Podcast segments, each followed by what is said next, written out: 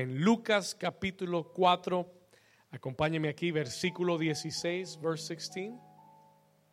Vamos a leer la escritura. Dice Jesús, dice la escritura, versículo 16, vino a Nazaret, hablando de Jesús, donde se había criado, y en el día de reposo entró a la sinagoga conforme a su costumbre y se levantó a leer. Y se le dio el libro del profeta Isaías. Y habiendo abierto el libro, halló el lugar donde estaba escrito, el Espíritu del Señor está... Vamos a leer esto juntos. Dice, el Espíritu del Señor está sobre mí por cuanto me ha ungido para dar buenas nuevas a los pobres. Me ha enviado a sanar. ¿Me ha enviado a qué? ¿A quiénes? A los quebrantados de corazón, a pregonar libertad a los cautivos y vista a los ciegos, a poner en libertad a los oprimidos y a predicar el año agradable del Señor. Y la iglesia dice, amén y amén. Antes de sentarse, dígale a su vecino, hoy vamos a salir con corazones sanados. Amén. Hoy vamos a salir con qué? Amén. Puede tomar su asiento. You may be seated. Amen. Amén. Hoy vamos a salir con qué? Corazones sanados. Muy bien. Vamos a entrar. Póngase cómodo, como le diría su doctor, siéntese tranquilo. Vamos a comenzar a trabajar en esta mañana. En este pasaje, en Lucas capítulo 4, eh, ¿Cuántos han oído este pasaje antes? How many of you have heard this passage before? Amen. Yo lo he predicado antes, he hablado de este pasaje antes. I've talked about this verse before. Um, en, este, en estos versículos, Jesús habla del propósito de su ministerio. He speaks about the purpose of his ministry. Esta es, eh, como se diría en inglés, el mission statement. Esta es la misión que Jesús declara que Él tiene en la tierra. Ahora, por favor, repase esto conmigo. Vamos a ir acá a Lucas capítulo 4. Yo quiero que usted lo repase conmigo, versículo 18. Vamos a leerlo una vez más. Dice, el Espíritu del Señor está sobre mí por cuanto me ha ungido y lo primero que lo ha ungido dice, ¿para qué? No lo escucho, ¿para qué?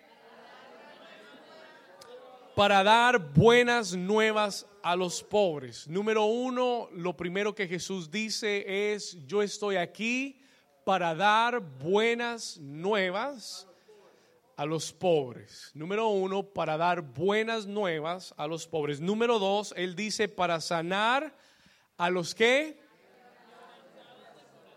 Ok, número uno, para dar buenas nuevas a los pobres. Quiero hacer un paréntesis para decirle que Jesús no está hablando de los pobres que no tienen dinero.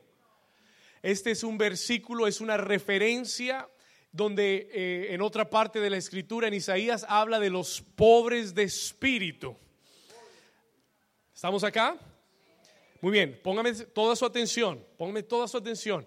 Él habla de los pobres de espíritu. Después él habla, él habla de que él vino y ha sido enviado a sanar a quienes? A los quebrantados de corazón. Número tres dice, he venido a traer y a pregonar libertad. ¿A quienes? A los cautivos. Número cuatro, para dar qué cosa? Vista a los ciegos. Y número cinco, ¿qué cosa? Para poner en libertad a quienes? A los oprimidos. Ahora, yo sé que usted ha leído esto muchas veces, yo también, pero esta semana mientras yo leía esta declaración, yo encontré, I found, que, que estas cinco cosas pueden ponerse en tres categorías. You could put these five things in three categories. Hay tres categorías de lo que Jesús vino a hacer a la tierra. Por favor, anote esto y póngale mucha atención. La primera categoría es, Él dice, vine a dar las buenas nuevas a los pobres y le dije que él habló de pobres de espíritu.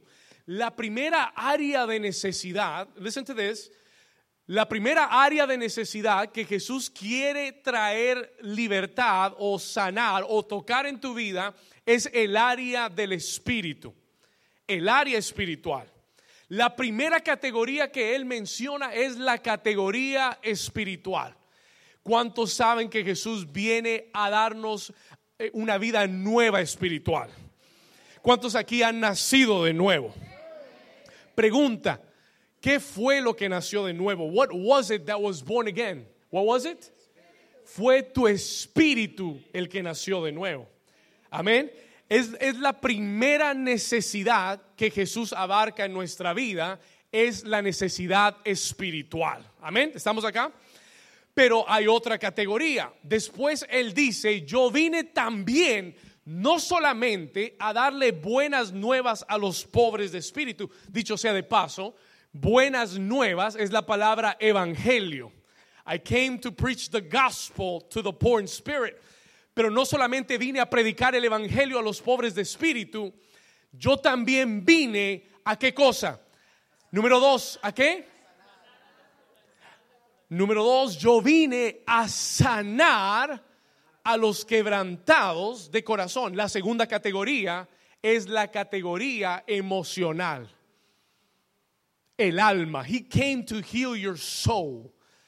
Por favor, anote esto. La primera categoría,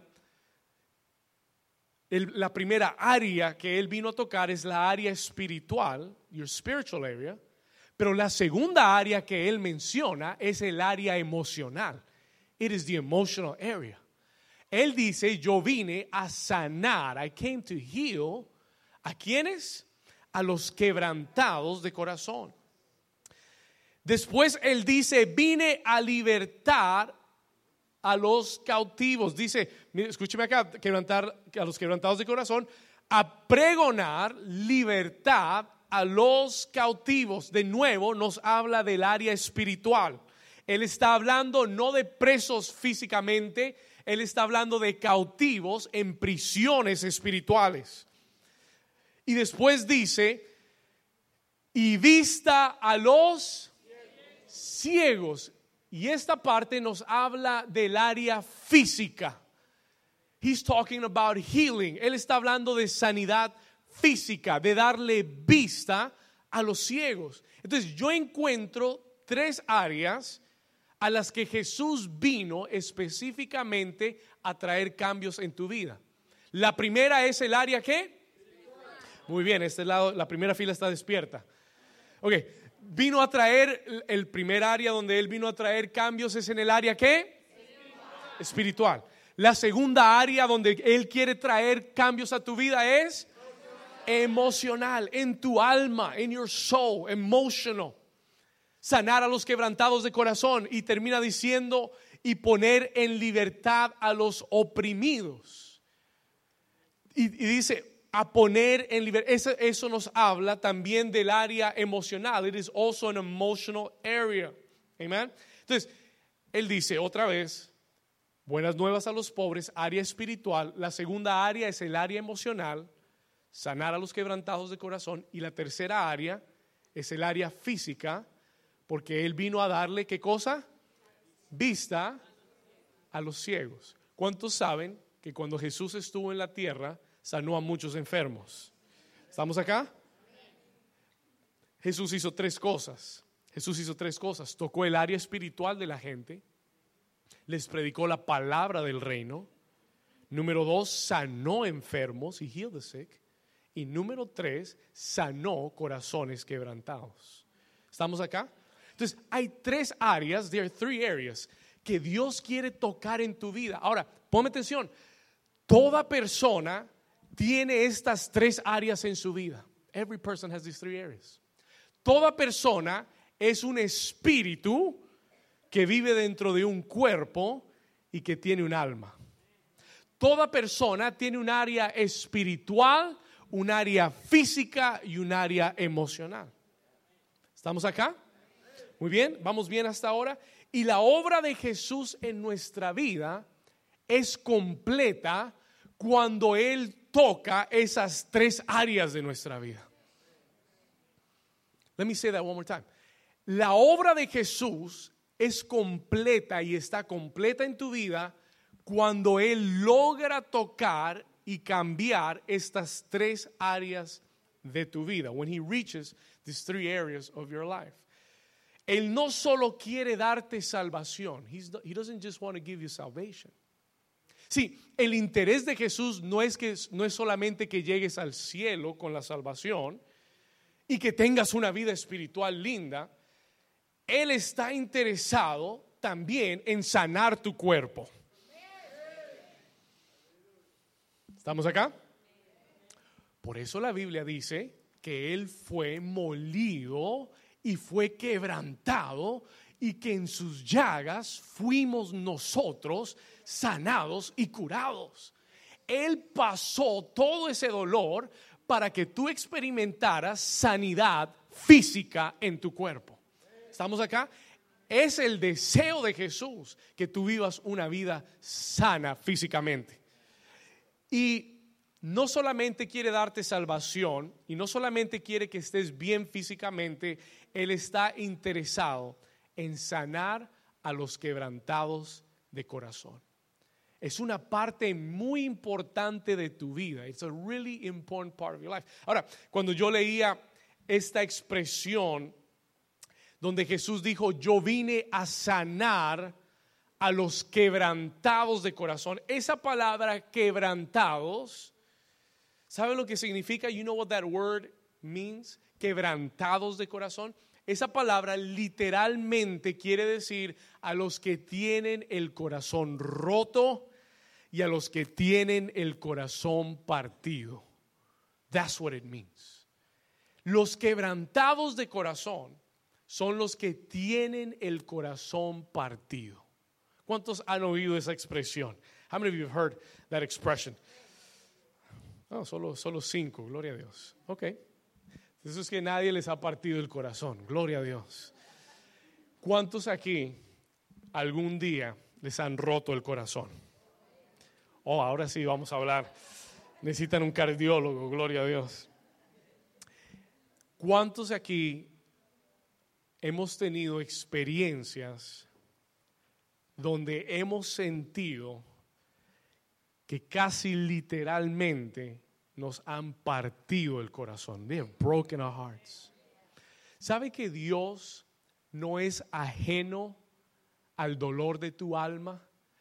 Y que uno de, de los propósitos de venir a la tierra es que Él sabía que había una humanidad con el corazón destrozado y partido. Y uno de los deseos más grandes de Dios y de Jesús es sanar los corazones quebrantados. Y es, y es restaurar los corazones que se han partido. ¿Cuántos están aquí conmigo? Ahora, yo quiero decirle que muchas personas, escuche esto, no muchas personas, yo creo que todos los que han vivido más de una semana en la tierra ya saben lo que es tener el corazón partido. Y le voy a decir por qué. Let me tell you why. Usted dice, pastor, no, los niños no tienen. Déjeme explicarle algo. Let me tell you something. Las heridas al corazón para muchas personas comienzan aún desde el vientre de su madre. They begin from their mother's womb. Y la Biblia nos los enseña hay muchas personas que nacieron en partos o embarazos no deseados. Y desde el momento que fueron concebidos, hubo una cierta clase de preocupación, angustia, rechazo hacia la criatura que venía. Y en vez de recibir ese amor, and instead of receiving that love y esa aceptación, era una carga que venía. ¿Cuántos están entendiendo? How many of you understand what Ahora, no, no nos hagamos los espirituales, porque hemos vivido, we have lived this, hemos experimentado. Esto es algo que sucede hoy más que en ninguna e, otra época de la humanidad. ¿Cuántos jóvenes y jovencitas quedan embarazadas a una temprana edad sin desear tener ese hijo? Y lo que no nos damos cuenta y no entendemos es que aún desde el vientre estamos experimentando el rechazo. We are experimenting rejection. Experimentamos las heridas del corazón en la niñez. Muchas veces cuando crecimos con nuestros hermanos, nuestros padres, a veces, no todos, pero muchas veces, nuestros padres tenían la preferencia sobre un hermano o una hermana o uno de sus hijos más que los demás. Y ese hijo recibió toda la atención y recibió todo el amor. Y los demás hijos recibieron qué cosa? El rechazo de sus padres. ¿Cuántos están aquí conmigo? ¿Estamos acá todavía? A veces no es ni siquiera tener hermanos, a veces es el hecho de que creciste con un, uno solo de tus padres. Y siempre te preguntaste, ¿dónde estuvo mi mamá? ¿Dónde estuvo mi papá? ¿Por qué no estuvieron conmigo? Y veías a tus amigos con sus padres y tú no tenías a tus padres. Y eso va creando rechazo. That creates rejection. Muchas veces en la adolescencia, cuando se burlaron de nosotros, cuando éramos niños, cuando íbamos a la escuela, porque tenías las orejas muy grandes, porque tenías la cabeza muy grande, porque eras muy frentón, gloria a Dios, muy narizón. Y, y los niños comienzan a burlarse y puede parecer inocente, pero va creando rechazo en nuestro corazón desde que nacemos hasta el momento que somos adultos. Oh, y ni hablar de ser adultos, ni hablar de cuando tenemos una relación sentimental y nos traicionan, ni hablar de lo que es un divorcio en la vida de una persona, ni hablar de lo que es tener relaciones rotas o sentirse traicionado por alguien. Todas son heridas que parten el corazón. ¿Cuántos están aquí conmigo? Por eso el escritor de Proverbios dice, sobre toda cosa guardada, guarda tu qué? Tu corazón, porque de tu corazón mana la vida. Por esa razón Jesús tuvo que venir a la tierra y tuvo que venir a traer sanidad a nuestro corazón. Porque uno de los errores más grandes que cometemos yo no sé cuántos han oído decir esto algún día. Y es que hay gente que cuando les parten el corazón o cuando se sienten con el corazón quebrantado dicen, ah, eso hay que darle tiempo, porque el tiempo sana las heridas. ¿Cuántos han oído esa expresión? El tiempo sana las heridas. Y eso es una mentira del diablo el tiempo no sana las heridas. El tiempo, escuche esto, una, una herida que no se sana será una herida infectada. ¿Estamos acá? Listen to this. Una herida, escríbalo. Escuche esto. Una herida no sanada con el tiempo se convertirá en una herida infectada. Si no, pregúntele al doctor. Y el doctor te va a decir una herida que usted no trate y que no quede sana, va a ser una herida infectada. ¿Y cuántos de nosotros nos han lastimado y herido y hemos seguido nuestra vida diciendo eso se me va a pasar y eso yo lo voy a olvidar y el tiempo me va a sanar y sin darte cuenta, lo único que hace esa herida es construir muros a tu alrededor, muros de protección que no te sanan, sino que infectan a otros. That begin to infect other people. ¿Cuántos me están entendiendo? Escúcheme acá, listen to me. Como pastor, no puedo decirle cuántos cristianos he conocido, how many Christians I've met, que han nacido de nuevo, que vienen a la iglesia, que aman a Dios, porque aman a Dios. They love God. Pero que siguen rotos y heridos en su corazón. siguen sufriendo las experiencias del pasado. Escucha esto. Y por eso sus vidas espirituales están estancadas. Ellos quieren avanzar. Ellos quieren crecer con Dios. Pero un corazón no sanado es un corazón estancado. Write that down. Escriba eso. Por eso Dios me mandó a predicarte este mensaje. Y yo sé que no es el mensaje en el que vamos a escuchar, amén, aleluya, gloria a Dios. Y, vas a brincar de la silla. Hoy no. Hoy es la silla del doctor. Amén. Pero un corazón no sanado es un corazón que estancado.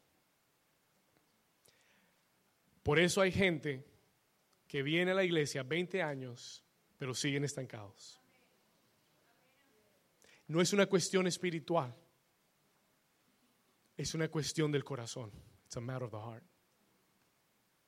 Y uno los ve y aman a Dios y oran y Dios les habla, etcétera, etcétera. Gloria a Dios. Y uno dice, wow, pero ¿qué pasa? What's going on? Pero la razón es que hay un problema en el corazón. There's a problem in the heart. Y hasta que tu corazón no sea sanado, no vas a poder verdaderamente avanzar en tu vida, en tu caminar con Dios. ¿Sabe que Israel duró 40 años dando vueltas en el desierto? Duró 40 años dándole círculos al desierto. ¿Sabe por qué? You know why? ¿Sabe por qué? No porque no amaban a Dios. They love God. Pero habían problemas en el corazón. Y hasta que Josué no circuncidó y quitó el oprobio del pasado de ellos, ellos nunca pudieron entrar a la tierra que Dios tenía para ellos, porque no era una cuestión tanto del espíritu, era una cuestión más del corazón.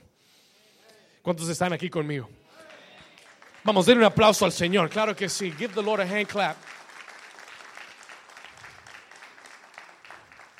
Y por eso Dios tiene esta palabra para ti. This is why God brought you here today. Y por eso en las próximas semanas yo me voy a sentar, la próxima semana traigo el estetoscopio. Amén. Le voy a pedir a mi mamá prestado un estetoscopio. Y voy a traer la bata de doctor. Amén. Porque por eso vamos a pasar semanas aquí. We're going to spend some weeks, no sé cuántas, dos, tres semanas. Vamos a hablar del corazón. We're going to talk about the heart. Porque yo siento que a veces hablamos del Espíritu y está bien, pero Jesús vino a sanar a los quebrantados de corazón. Y yo como pastor no voy a dejar que tú vengas a esta iglesia cinco años y que el Señor no trate con tu corazón. Amén. Y que el Señor no sane tu corazón. Tú tienes que ser un hombre y una mujer con un corazón sano para que avances, para que camines, para que vayas al próximo nivel de tu vida. Amén. Él vino y Él pagó el precio para que vivas una vida abundante.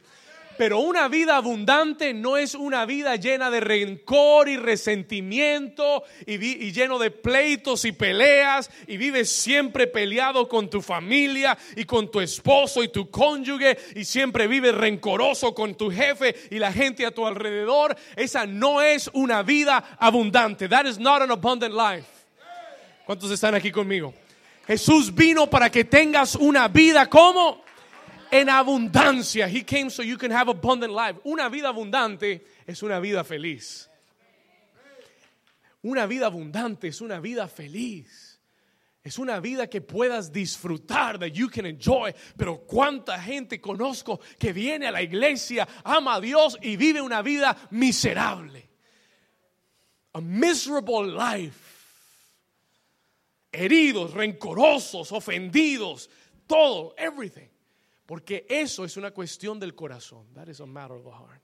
Y es posible crecer en el espíritu y seguir con el corazón roto. Es posible ser muy espiritual y tener el cuerpo enfermo. Do you understand what I'm saying? Son tres áreas distintas en tu vida, independientes. They're independent. Tú puedes ser el mejor predicador del mundo y estar muriéndote porque comes mal. Do you understand that? Y esa no es responsabilidad de Dios, es responsabilidad tuya de cuidar tu cuerpo. Y hay gente que es muy espiritual, pero tiene el corazón partido. Y llegan hasta cierto punto y se estancan and they get stuck. Amen. Toca a tu vecino y dile, vecino, esto va a estar muy bueno. Dígale, dígale, creo que Dios te está hablando. Vamos, dígale a su, otro vecino, creo que Dios me está hablando.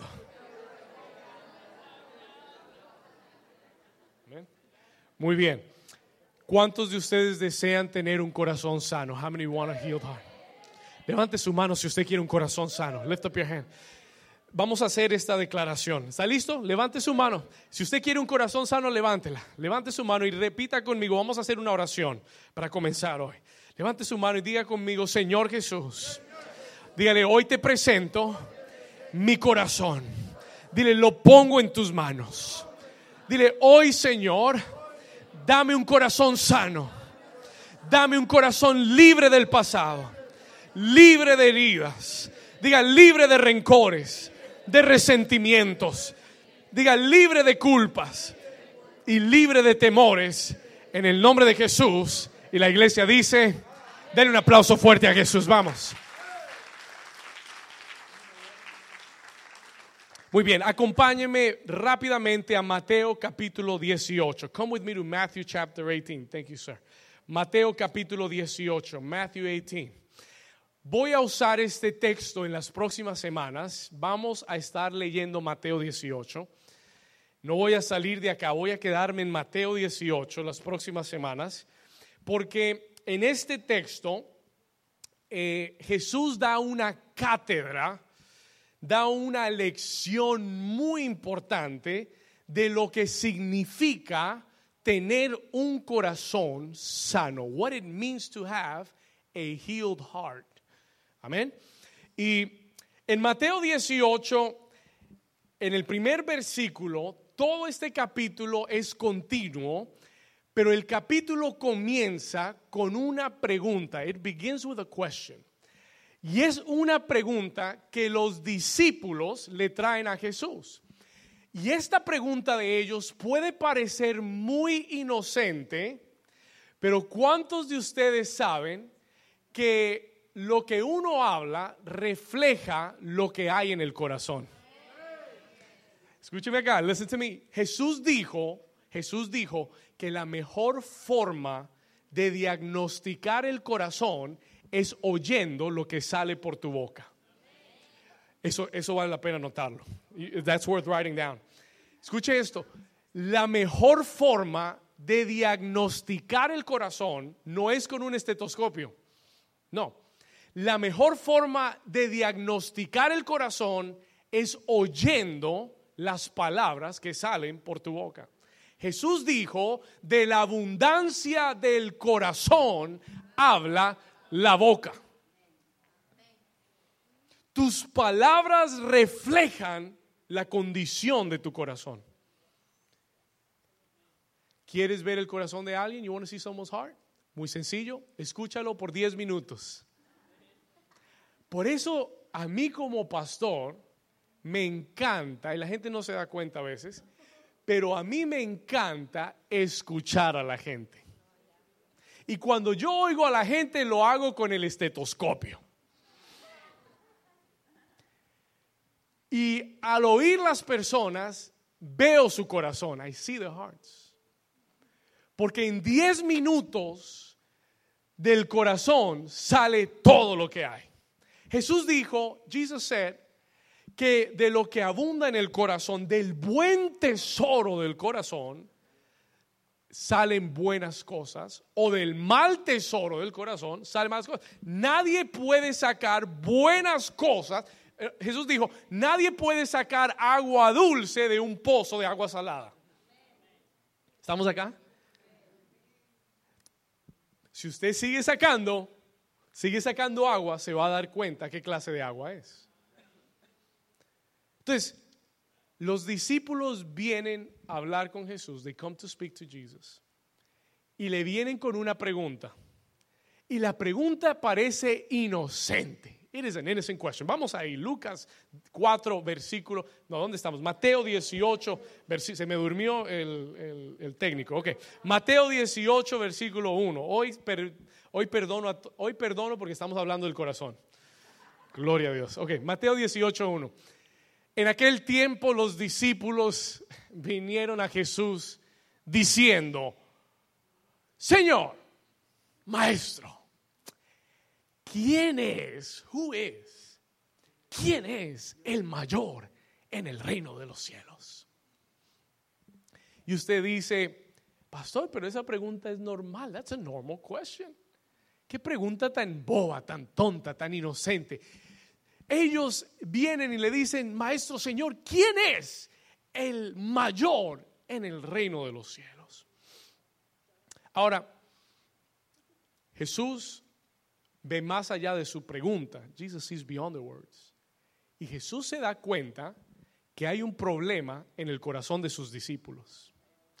Y todo el capítulo 18, all of chapter 18, es una respuesta a esa pregunta. Todo el capítulo 18 es una respuesta al problema que Jesús vio en el corazón de sus discípulos. Y eso es lo que vamos a estar estudiando las próximas semanas. Ahora, Usted dice, pastor, ¿cuál es el problema? Jesús sabía que entre ellos existía una rivalidad. There was a rivalry between them. Ellos tenían una competencia interna. Tal vez ellos pensaban que Jesús no los había pillado, pero Jesús ya los había visto. Jesus had already seen. En otras partes del, Evangelio va más en detalle como ellos decían, bueno, ¿quién será el mayor? No, yo seré el mayor, no, que, que, que no, que fulanito, que sutanito. Y era una competencia. It was a, competition. Y quiero decirle que la competencia nunca es buena. Competition is not good no es buena para tu vida ni para tu corazón. Cada vez que tú tienes que competir contra alguien por algo, ya hay algo dentro de tu corazón que no está bien sincronizado con Dios. Porque las cosas en el reino de Dios no se ganan por competencia. ¿Estamos acá? Y esto es lo que Jesús quiere enseñarles. Ahora, yo quiero enseñarte cinco cualidades, cinco características de un corazón sano. Amén. Para los que quieren tener el corazón sano. Cinco características que Jesús enseña. La primera está en su respuesta. Vamos al versículo 2. Let's go to verse 2. Vamos acá. Hmm. Versículo 2. Dice, y llamando Jesús a un qué? Jesús les va a responder. Jesus is about to answer. Y la respuesta de Jesús comienza llamando a un niño. Y Jesús llama a un niño y lo puso en medio de ellos. Versículo 3. Y les dijo, de cierto os digo que si no os volvéis y os hacéis como niños, no entraréis en el reino de los cielos. ¿Cuántos dicen gloria a Dios? Jesús les dijo, esto no se trata de ser muy fuerte, muy inteligente, muy sabio y tener mucho conocimiento. Él trae un niño y los desafía, he challenges them. Pero ¿sabe cuál es la cualidad que Jesús realmente quiere exhibir del niño? Versículo 3. Mire lo que dice. Versículo 4, perdón. Dice, así que cualquiera que se qué, cualquiera que se qué, La cualidad que Jesús está señalando del corazón sano es humildad. Escriba esto, por favor, please write this down. La primera cualidad de un corazón sano. Oh, this is good. La primera cualidad, the first quality of a healed heart, la primera cualidad de un corazón sano es un corazón humilde. Le voy a decir otra cosa, let me tell you something else. ¿Sabe cuál es la característica más importante en el reino de los cielos? La humildad. No hay una característica más importante que Dios busque que la humildad. ¿Estamos acá? Dios no busca talento, Dios no busca que seas perfecto, Dios no busca que no cometas errores, pero lo que Dios sí busca es que aprendas a ser humilde. Jesús dijo, aprended de mí que soy manso y humilde de corazón. ¿Cuántos dicen amén? Gloria. El más grande en el reino de los cielos era humilde. Y él dijo, aprended de mí, learn from me, que soy manso y humilde de corazón, que siendo el Señor del universo, no vine para ser servido, sino que vine a servir a los demás. Que siendo el Rey infinito que creó el cielo y la tierra, no vine para que me sirvieran, I didn't come so people can serve me. Vine para servir y entregar mi vida por la humanidad. La primera característica de un corazón sano es un corazón ¿qué? Humilde. Humilde. Anote esta cita, por favor. Dice en el libro de Santiago, capítulo 4, versículo 6. Anote esta cita, James 4, 6, Santiago 4, 6 dice la escritura en Santiago 4:6 que Dios resiste a los soberbios, mas da gracia a los que. Léalo conmigo, Santiago 4:6, vamos a leerlo. Dice, pero Él da mayor gracia. Por esto dice, Dios resiste. ¿Dios qué? ¿A quiénes? Ok, pare ahí un momento. Pastor. Dios resiste a alguien. La Biblia dice que sí hay gente a quien Dios resiste.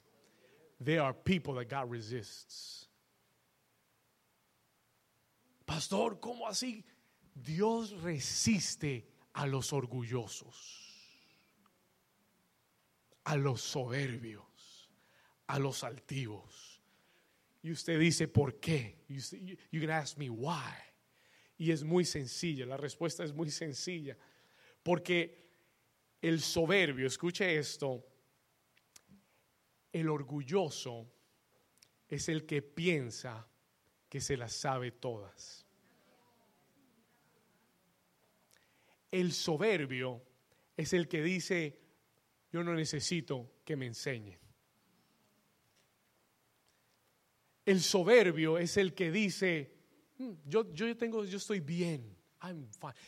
¿Cómo puede alguien acercarse a Dios pensando que no lo necesita?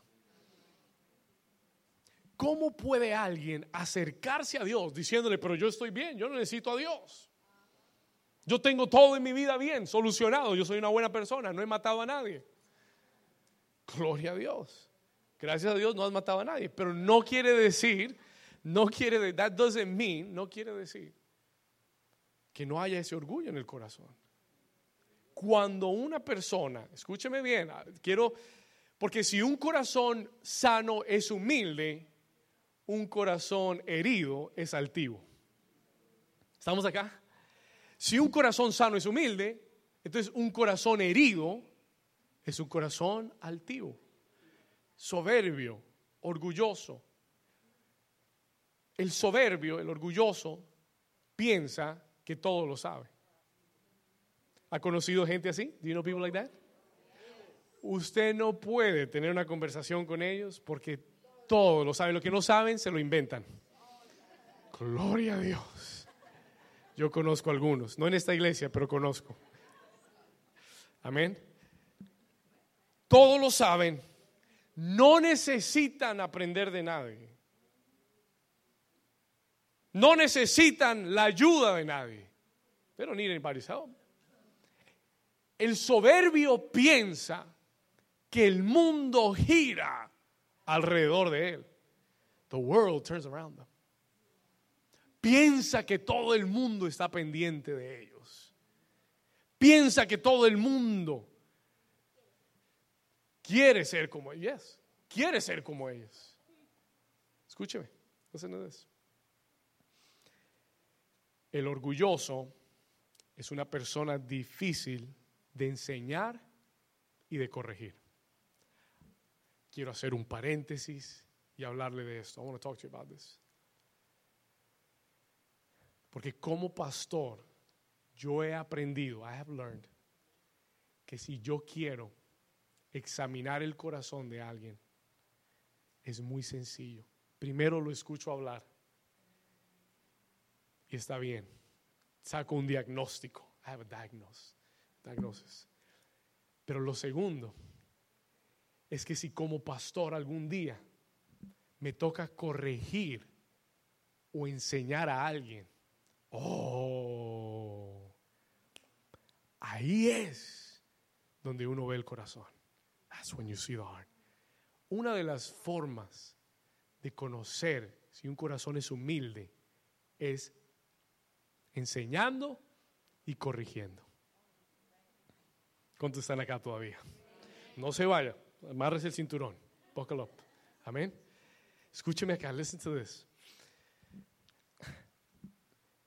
Hebreos capítulo 12, acompáñeme acá. Hebreos capítulo 12, versículo 5, verse 5. Hebrews chapter 12, verse 5. Vamos a leer del 5 en adelante. Hebreos capítulo 12, versículo 5 en adelante. ¿Estamos? Mire lo que dice el escritor de Hebreos. Look at what the writer of Hebrews says. ¿Estamos ahí? Mire lo que dice la escritura. Dice, ¿y habéis ya olvidado la qué? La exhortación. Ahora, yo quiero decirle que ser corregido y enseñado no es lo más agradable. Pero mire lo que él dice. Y habéis ya olvidado la exhortación que como a hijos se os dirige diciendo, hijo mío, no menosprecies la disciplina del Señor. Escuche esto. Ni desmayes cuando eres reprendido por Él. Sigamos leyendo, versículo 6. Verse 6, come on. Porque el Señor al que ama, ¿qué hace? Y azota a todo aquel que recibe por hijo. Versículos, versículo 7. ¿Sí qué? Por favor, subraye esta palabra. You need to remember this word. ¿Sí qué? Porque muchos pueden ser corregidos y tratar de ser enseñados. La pregunta es no es si eres corregido o enseñado, la pregunta es si soportas la corrección y la enseñanza. Él dice si soportáis, if you can stand being corrected, being disciplined, Dios os trata como a hijos. He treats you like children. ¿Cuándo nos trata como a hijos? Cuando soportamos la disciplina. ¿Cuándo nos considera hijos? Cuando aprendemos a ser enseñados y corregidos. Ahí es cuando te conviertes en un hijo. El que no permite la corrección y la disciplina en su vida simplemente es un rebelde. The rebellious. Escuche esto. Miren lo fuerte que es este versículo. Versículo 8, verse 8. Siguiente versículo. Pero si os deja sin disciplina, de la cual todos han sido participantes, entonces sois bastardos y no hijos. Ese es un versículo muy fuerte. That's a very strong verse. Él dice, si no eres disciplinado, no tienes un padre. You don't have a father. ¿Cuándo están acá? Si no te dejas enseñar y corregir. Si no eres disciplinado, then you don't have a father. Y la palabra para no tener un padre es bastardo. That's what it. Pero si el Señor te corrige y tú aprendes a ser corregible y enseñable, y en tu corazón tú dices, Señor, si tienes que cambiar algo en mí y corregirme, Señor, yo sé que todavía necesito mucho por cambiar. Esa es la actitud de un corazón sano. Esa es la actitud de un corazón humilde. That is the attitude of a healed heart. Escúcheme bien, el corazón humilde, por favor anote esto, el corazón humilde es corregible y es enseñable. El corazón sano se puede enseñar. El corazón humilde es enseñable y corregible. Cuando usted le llama la atención, no se defiende, ni se justifica.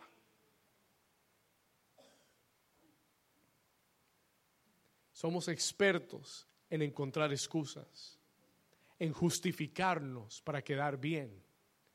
Pero cuando Dios nos llama la atención y nos corrige, ¿sabes lo que tienes que hacer? You know what you need to do?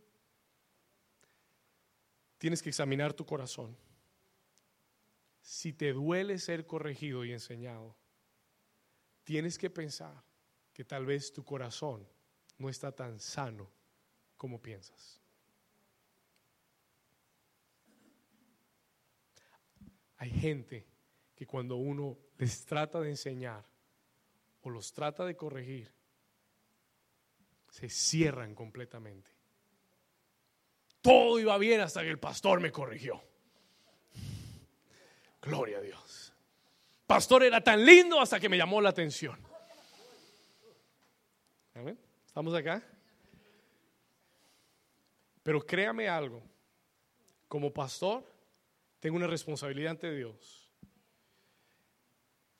Animarte, darte fe, amarte, pero a la misma vez, si hay algo que no está bien en tu vida y yo sé que te está haciendo mal, corregirte y enseñarte. ¿Cuántos dicen amén?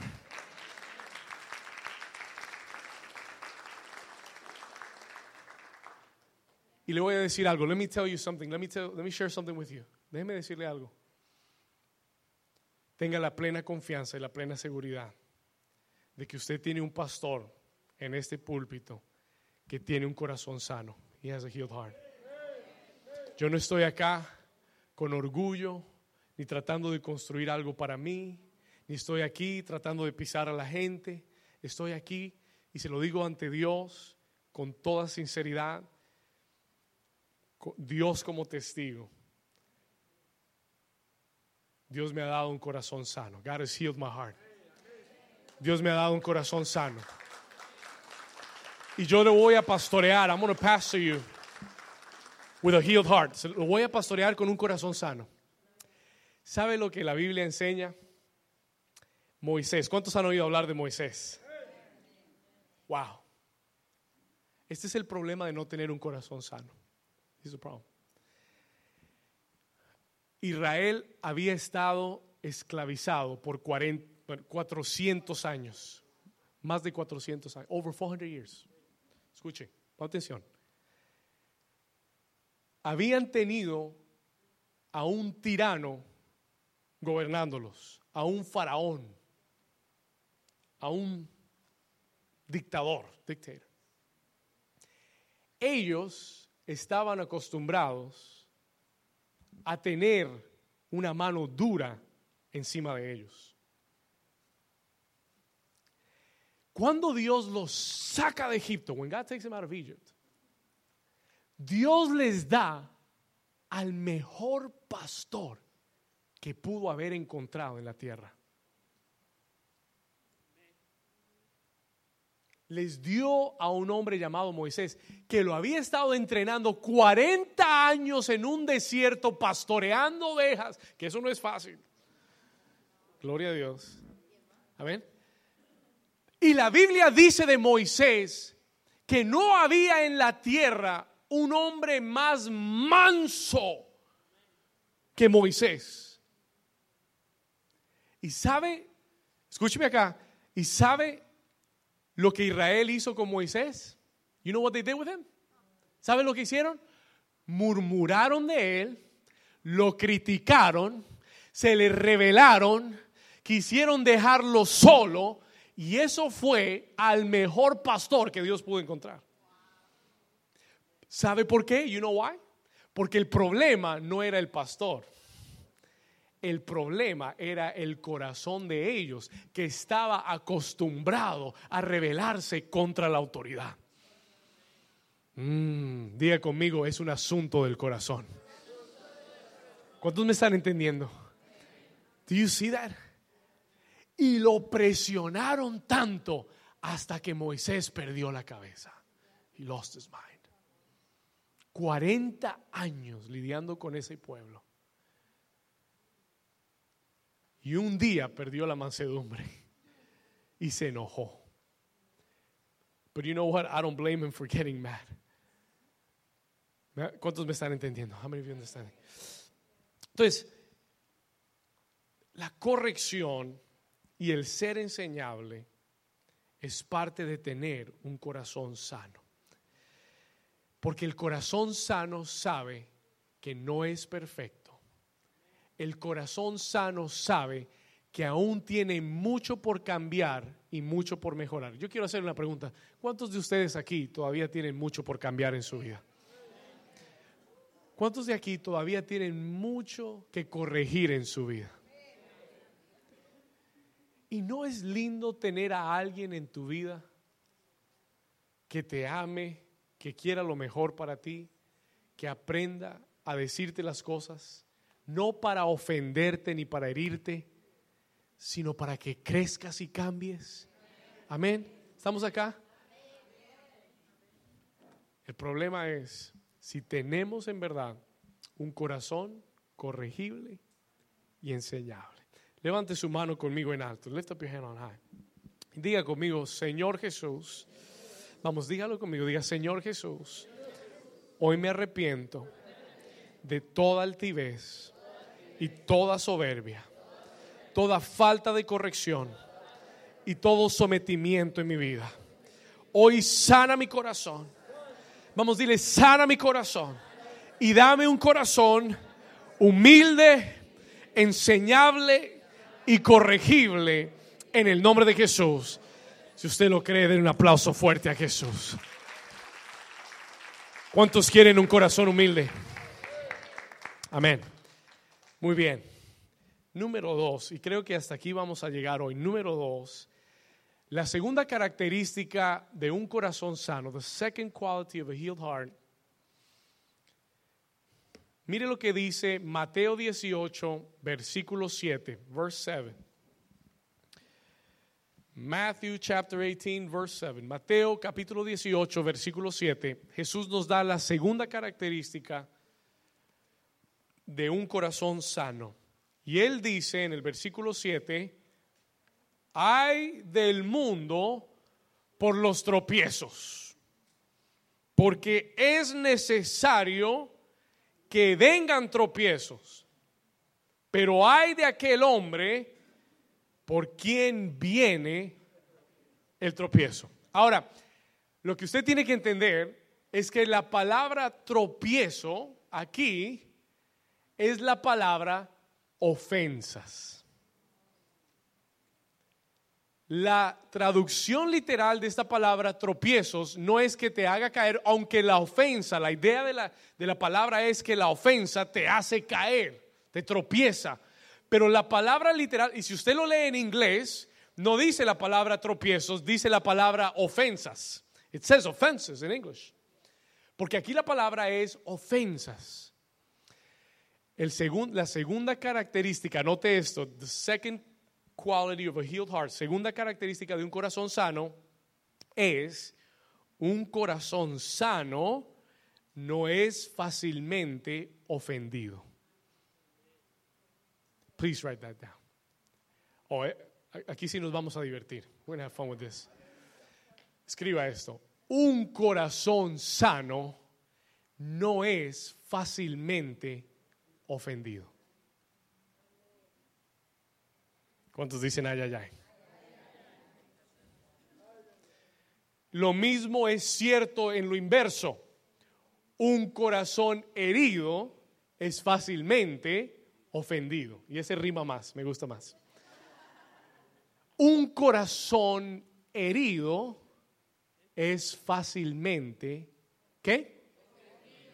Ofendido. ¿Sabe? Hoy vivimos en la sociedad más sensible y ofendible, si es una palabra. Listen to me. Hoy vivimos en la sociedad más sensible y ofendible de toda la humanidad.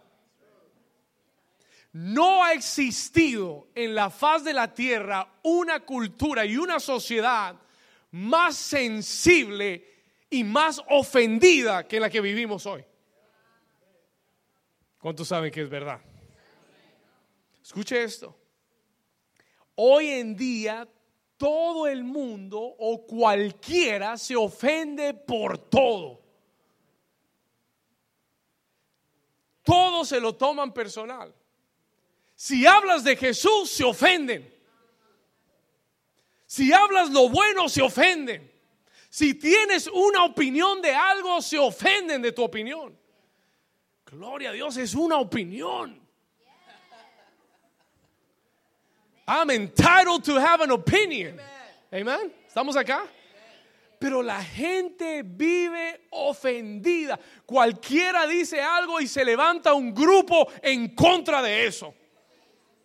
Que por qué habló de los animales y por qué no quiere a los perros y por qué no habló de los gatos y por qué no incluyó a las mujeres y por qué dijo hombres y no dijo mujeres.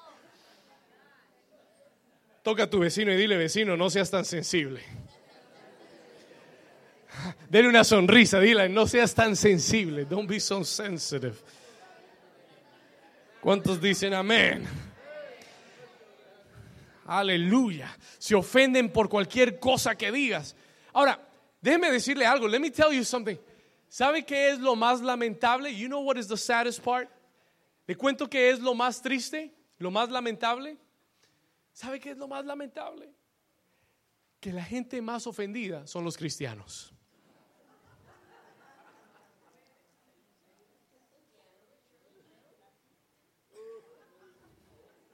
No en esta iglesia, en otras iglesias. Hay que limpiar esto de alguna forma. La gente más sensible son los cristianos. No, el pastor no me miró, no me saludó, no me oró por mí. No, que el hermanito, el hermanito no me dio un abrazo hoy, que no me llamaron esta semana, que no me invitaron al picnic. Gloria a Dios. ¿Cuántos dicen ay ay ay? No, y por todos. Si hicieron mal y si no hicieron, también ofendidos. Y es irónico, and it is ironic, y es irónico que nosotros somos el pueblo en la tierra que cree en un Dios que se hizo hombre y vino a la tierra y murió por nuestros pecados y ofensas en una cruz clavado para perdonarnos, para que nosotros perdonáramos también a los que nos ofenden. Y es irónico que seamos la gente más ofendida que existe. Cuando deberíamos ser la gente que más perdona y la gente que más restaura en el mundo. ¿Cuántos dicen amén? Porque creemos en un Dios que perdona porque creemos en un Dios que restaura y que sana. ¿Cuántos dicen amén? Ahora, le voy a, le voy a contar dónde está el problema. I want to tell you where our problem is. El problema está en las ofensas. The problem is in the offenses. Ahora, escúcheme esto. En el versículo 7, Jesús dijo, es necesario, escuche esto, porque es necesario que vengan, ¿qué cosa? Las ofensas. Oh, what? Pastor, ¿qué? ¿Que Jesús dijo qué? ¿Que es qué? ¿Que vengan las qué? Toca a tu vecino y dile, vecino, es necesario que vengan las ofensas. Oh, oh.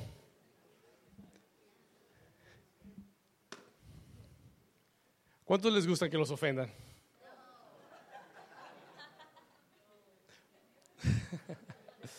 Gloria a Dios. Diga conmigo una vez más, es necesario que vengan las ofensas. Quiero darte dos razones por qué. I want to teach you two reasons why. Esto va a cambiar tu mentalidad. This is going to change your mentality. Hay dos, hay dos razones por qué es necesario que vengan las ofensas. This is why we need to be offended. We need to be offended. Why? ¿Por qué? Escuche esto. Porque vendrán, número uno, la primera razón, la primera razón es porque las ofensas siempre vendrán. Anote esto. ¿Sabe por qué es, es necesario que vengan? ¿Sabe lo que eso quiere decir? You know what that means? Eso quiere decir que las ofensas siempre vendrán. They will always come to your life. Vendrán de las personas que más queremos. Es más, voy a decirle algo, por si no lo sabía. La gente que, que más te puede ofender es la gente que más quieres. ¿Estamos acá? Let me say that again. La gente que más te puede hacer hervir la sangre. La gente que más te puede ofender son los más cercanos y los que más amas. Y Jesús dijo, las ofensas vendrán, they will come. Jesús no está vendiendo burbujas para que las ofensas nunca te lleguen. ¿Estamos acá? Él no está ofreciéndote una burbuja para que nunca seas ofendido. Porque diga conmigo, las ofensas siempre vendrán. Y vendrán de tu cónyuge, y vendrán de tus hijos, y vendrán de tus padres, y vendrán de tus líderes, y vendrán de tu pastor. Y el día que entiendas que las ofensas siempre vendrás, aunque cambies de trabajo, y aunque cambies de iglesia, y aunque cambies de familia, diga conmigo, siempre vendrán. ¿Cuántos me están entendiendo? Las ofensas siempre vendrán. Y cuando tú entiendas ese principio, when you understand that principle, te vas a dar cuenta que lo que necesita cambiar no está afuera de ti ni alrededor de ti. Lo que necesita cambiar está adentro de ti. Hay gente que piensa que si cambian la gente alrededor, ya no se van a ofender. Hasta que tienes una nueva amistad o una nueva iglesia, un nuevo líder, un nuevo pastor, hasta una nueva esposa, porque hay gente que se divorcia y dice, no, la, la otra va a ser mejor. Hasta que llega la otra y se dan cuenta que no era mejor y que siguen teniendo ofensas y problemas. ¿Cuántos me están entendiendo? La solución no está afuera ni alrededor, en cambiar lo de afuera y lo de alrededor. La solución está en cambiar lo que está adentro de ti. ¿Cuántos dicen amén? ¿Cuántos están conmigo todavía? Oh, Jesus, help us. Porque un corazón herido es fácilmente ofendido. Yo quiero que usted aprenda eso. I want you to learn this. Aprenda esto, por favor. Escuche aquí. Tú no puedes controlar a alguien de ser ofensivo. Tú no puedes controlar a ese jefe que tanto amas, que tanto oras por él, que deje de ser ofensivo. You can't control that. Tú no puedes cambiar la vida de él, ni puedes controlar las ofensas de los demás. ¿Cuántos se han dado cuenta? Pero lo que tú sí puedes controlar, what you can control, es a ti mismo de quedarte ofendido.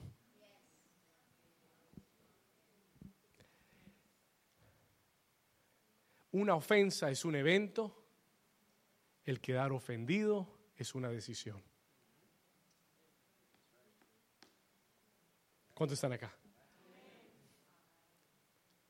Yo no puedo, se, lo voy a ilustrar de esta forma. Let me say it to you this way. Tú no puedes parar a alguien, tú no puedes frenar a alguien de tocar la puerta de tu casa.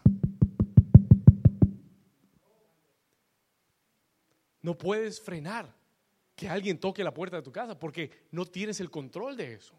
Al menos que le pongas una, un circuito eléctrico que se electrocute. That's it. ¿Verdad? Un timbre que lo electrocute. Pero no puedes, no puedes, you can't. No puedes frenar a alguien de tocar la puerta de tu casa. Pero lo que sí tienes control es si abres la puerta o no. ¿Y sabes qué tienes que hacer? You know what you need to do? Tienes que mirar por el agujero. Y si es una ofensa, déjala que siga tocando.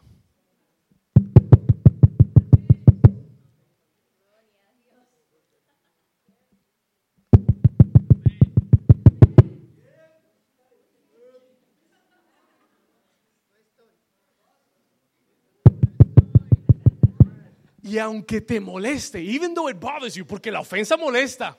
¿Cuántos se han dado cuenta que la ofensa molesta? It bothers you, right? Pero toma la decisión de no abrir la puerta. Porque si no abres la puerta, la ofensa se va. Hasta que se canse y se... Hazle como a los testigos de Jehová Déjalo que toque hasta que se canse y se vaya en el nombre de Jesús. ¿Cuántos dicen amén? ¿Cuántos están acá todavía? Listen to me, please, escúcheme. Si no abres la puerta, la ofensa se va. Si no abres la puerta, la ofensa se va a cansar. It's going get tired. Y se va a ir. La próxima vez, listen to me, le voy a dar un consejo santo. Holy advice. La próxima vez que algo suceda y la ofensa venga, dile, no estoy. I'm not here. Así que te puedes ir en el nombre de Jesús. Esa es la respuesta más sabia que le puedo dar. Dígale, si es la ofensa, no estoy para ti no voy a perder mi tiempo ofendido por lo que alguien más hizo. Voy a cerrar la puerta y voy a seguir enfocado en lo que estoy haciendo. ¿Cuántos dicen amén?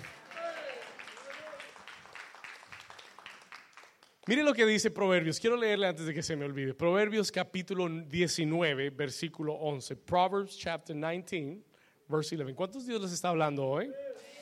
Proverbios 19, 11. Miren lo que dice la sabiduría de Dios. The wisdom of God says, dice, Proverbios 19, 11, dice, la cordura del hombre, vamos a ir ahí, Proverbios 19, 11, dice, la cordura del hombre, ¿estamos acá? Dice, la cordura del hombre detiene su furor y su honra es pasar, ¿qué? ¿Lo leyó? Did you read it? Una vez más, leámoslo. La cordura del hombre detiene su qué? No te enojes. Don't get mad. Detén el furor. La cordura del hombre está en detener su furor. Y la honra del hombre, the honor of a man, escuche, la honra del hombre es pasar por alto la ofensa. ¿Qué quiere decir eso? What does that mean? Tú tienes la decisión de ofenderte o de dejar pasar la ofensa y que siga su camino. Y te digo algo, cuando le abras la, si cometes el error de abrirle la puerta a la ofensa, la ofensa se va a sentar en tu mesa y se va a comer toda tu comida. Y te va a dejar sin nada te va a vaciar tu casa, te va a vaciar tu casa. Una ofensa entretenida es un lugar donde crecen los rencores. y, y, ¿sabe qué? Le voy a decir algo. Muchos matrimonios sufren por bobadas. Pequeñas ofensas acumuladas que se van convirtiendo en grandes problemas. Muchas relaciones se destruyen por tonterías, por haber entretenido una ofensa tan fácilmente pudiste haber dicho, le cierro la puerta y no la dejo entrar. Pero esa es tu decisión. La gente, la gente que tiene un corazón herido, se ofenden fácilmente. They get easily offended. Pero ¿sabe lo que Jesús termina diciendo en Mateo? Y voy a cerrar con esto. En Mateo 18, 7, Él dice, hay del mundo por los tropiezos, por las ofensas, porque es necesario, diga conmigo, es necesario que vengan las ofensas. Segunda razón, porque es necesario. Second reason why it's necessary. Porque las ofensas ayudan a madurar tu vida. Las ofensas ayudan a madurar tu vida. Hay gente que le dicen que le dicen timbre porque no los pueden tocar porque suenan. Timbre, fosforitos, se prenden con cualquier cosa. ¿Verdad? Pero sabe algo, you know something? Yo me he dado cuenta, I have realized. Hay gente que piensa que ser pastor es muy chévere. Decimos en Colombia chévere. Cool, legal, ¿verdad? Pero déjeme decirle algo, yo he aprendido que ser pastor se ve muy bonito aquí arriba y sí, la gente te ama y te aprecia, pero ser pastor es muy difícil porque usted no sabe cuántas veces la gente te ofende. You don't realize how many times people offend you. Porque se familiarizan contigo. Porque muchas veces como pastor uno puede hacer un gran esfuerzo, y yo hago un gran esfuerzo en prepararme, en estudiar, en traerte una palabra de Dios. Y muchas veces uno llega y se da cuenta que la gente prefiere estar en la playa o prefiere estar haciendo cualquier otra cosa, o están en la reunión eh, chequeando el Facebook y mirando el WhatsApp, y, y usted dice, bueno, pues eso es lo más normal.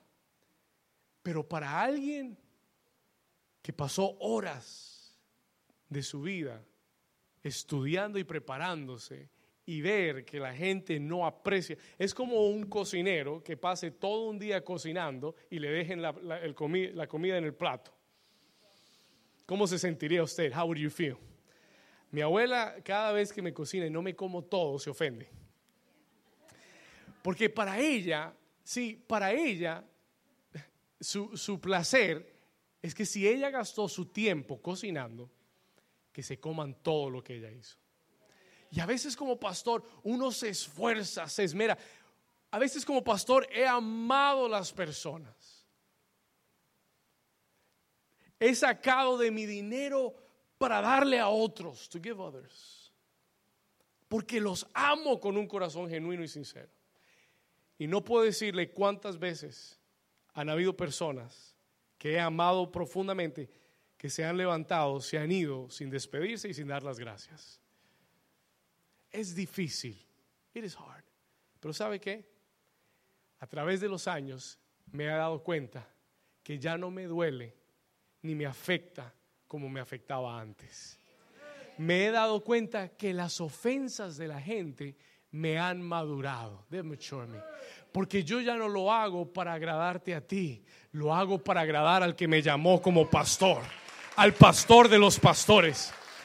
Y si a él lo ofendieron y él perdonó y dio su vida, ¿cuánto más puedo yo entregar de mi esfuerzo y mi sacrificio si lo hago para Él y no para la gente. ¿Cuántos dicen amén?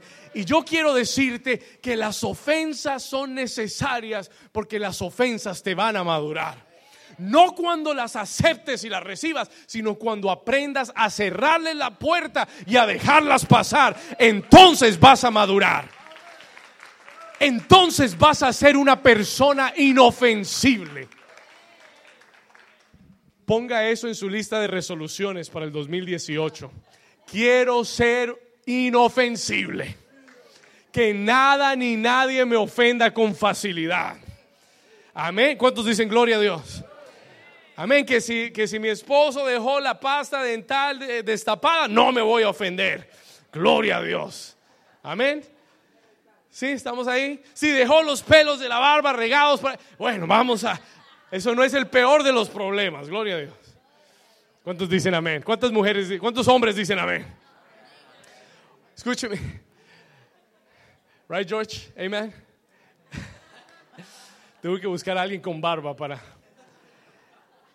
Amén. Diga conmigo, las ofensas me maduran. Cuando aprendo a cerrarle las puertas. ¿Estamos acá? They will mature you. Y termino con esta buena noticia. Jesús dijo, Él dijo, es necesario que vengan tropiezos, pero Él termina diciendo, papi, pero Él termina diciendo, pero hay de aquel hombre por quien viene el tropiezo. Escucha esto, Jesús dice, no es que yo ignore a los que te ofendan. No es que yo ignoro a los que te hacen daño, no. Él dice, hay del hombre por quienes vienen las ofensas. ¿Sabe lo que él dice? You know what he's telling us? No es que yo lo ignore, así que no pienses que Dios ignora a los que te ofenden. Don't think that. Pero ten la plena confianza y la plena seguridad que Dios va a tratar con ellos. No tú. No you. Esa no es tu responsabilidad. Tu responsabilidad no es arreglar a la gente. Tu responsabilidad no es arreglar al mundo. Para eso vino Jesús. ¿Cuántos dicen amén? Se lo repito. Do I say it one more time? Tu responsabilidad no es arreglar el mundo, ni la gente. Para eso vino Jesús. Él vino a salvar el mundo. Él dice, yo no ignoro a los que te ofenden, déjamelos a mí. Leave them to me. Tú sigue enfocado en sanar, en restaurar y en levantar, que yo me encargo de lo demás. ¿Cuántos dicen amén? Dale un aplauso fuerte a Jesús, ponte de pie. Aleluya. Ponte de pie conmigo en esta mañana, en esta tarde. ¿Cuántos Dios les habló hoy?